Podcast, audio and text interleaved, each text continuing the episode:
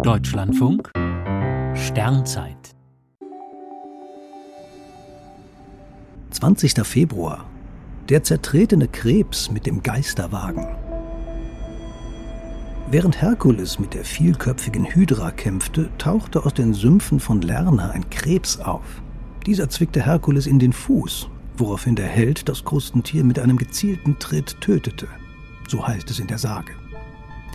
Dieser fatale Kurzauftritt brachte dem Krebs einen ewigen Platz am Himmel ein, als ein Zeichen des Dankes von Hera.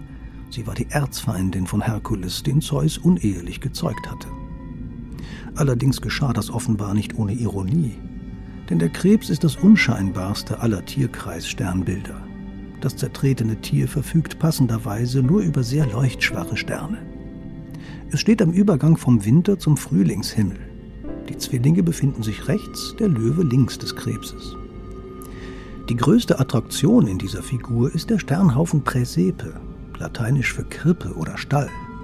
Er ist von einem dunklen Standort aus mit bloßem Auge als nebliger Fleck zu erkennen. Schon ein Fernglas zeigt die enorme Sternfülle.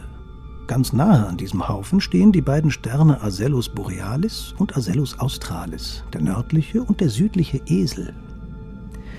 Im alten China galt Präsepe als Yishi, als Gruppe von Leichen.